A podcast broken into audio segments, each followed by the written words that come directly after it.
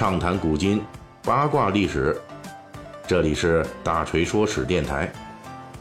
我们的其他专辑也欢迎您的关注。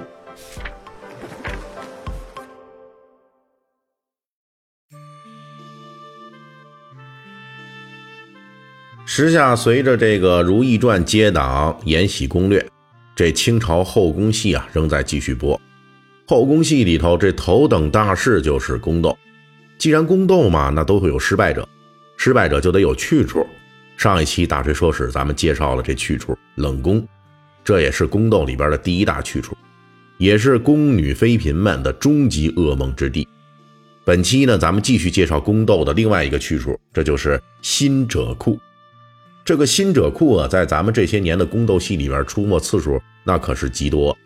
离咱们最近的，比如最近热播的这个《延禧攻略》，宫女魏璎珞引雷劈死了玉太妃，那富察皇后为保魏璎珞一条命，将她罚入的就是新者库。而正在播出的《如懿传》，本剧后期的终极女 BOSS 魏嬿婉，其实这人呢就是原型啊，就是咱们的《延禧攻略》里边的魏璎珞。只不过这两部戏里边，同一个历史人物令妃，在不同编剧笔下演化成了一正一邪两个女性角色。剧中也说，这位魏嬿婉出身于新者库家庭。远一点的，二零一一年的热播大剧《甄嬛传》，桀骜难驯的宁嫔叶澜依就曾被太后等人讽刺说，她出身是驯马姑娘。其低贱程度尚且不如新者库。另外一部童年作品杨幂大红的这代表作《宫锁心玉》，晴川替人顶罪，也是被罚入新者库。这个新者库啊，辛苦的辛啊，然后作者的者，仓库的库，本是出自一个满语词汇的音译。同样的音译法还有深者库、新者库等等啊，新旧的新，它并不是字面上理解的这种。辛苦的劳动者在仓库什么的，不是这意思。在满语中呢，辛苦的辛是粮食的一种器皿，而者则是粮食的意思，所以合在一起呢，全称就是食辛者库之人。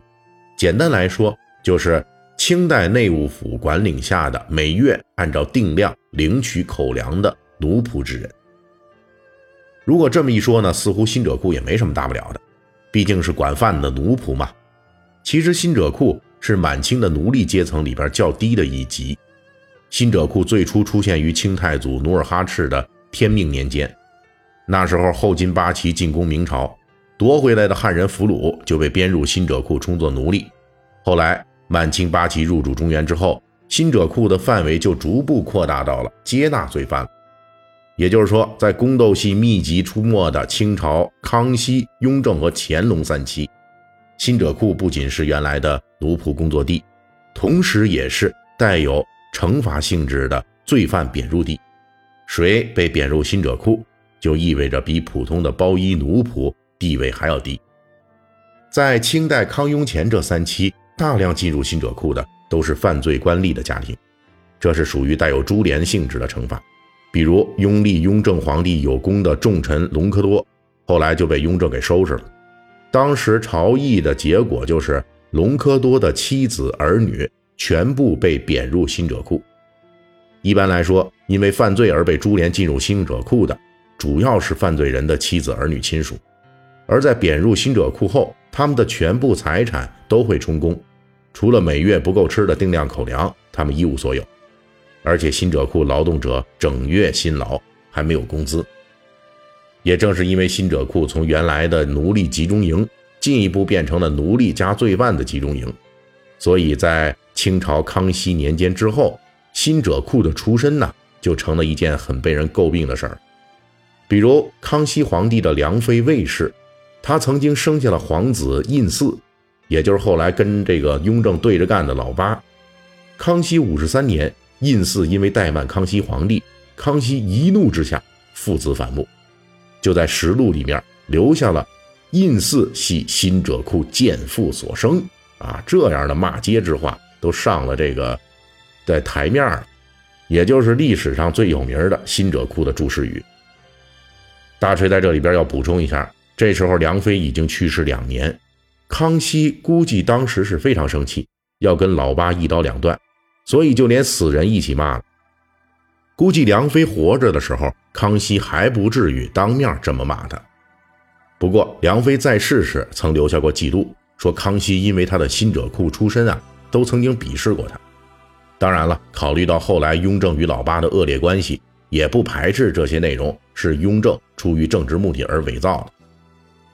新者库之所以成了很多影视和文学作品的贬斥之地，除了上面所说的地位卑贱之外，还有一个原因，就是历史上的新者库人员确实是负责一些粗役劳动的。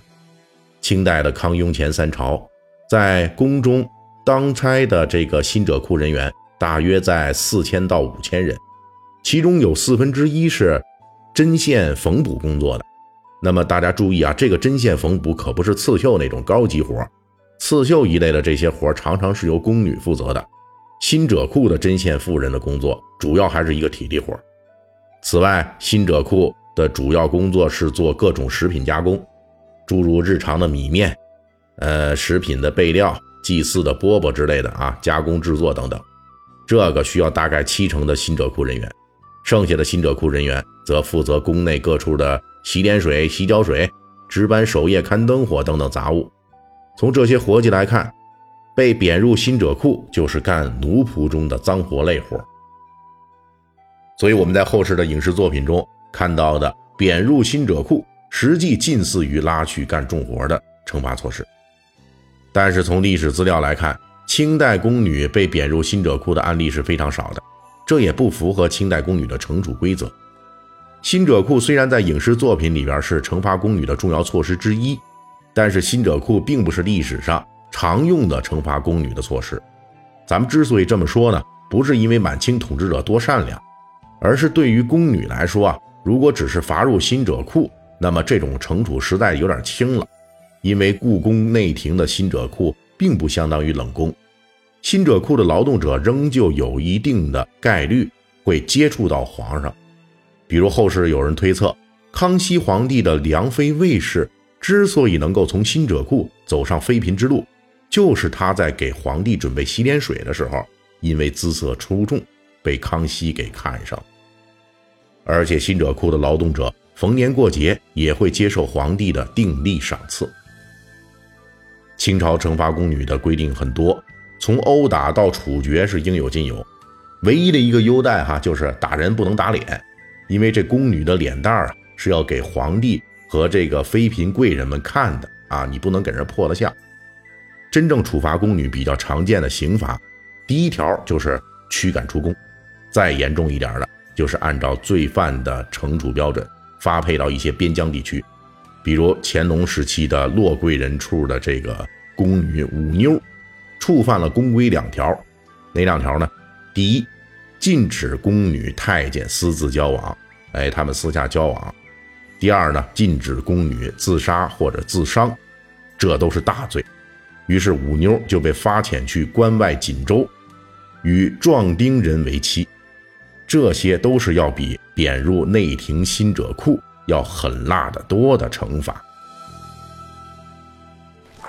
本期大锤就跟您聊到这儿，喜欢听您可以给我打个赏。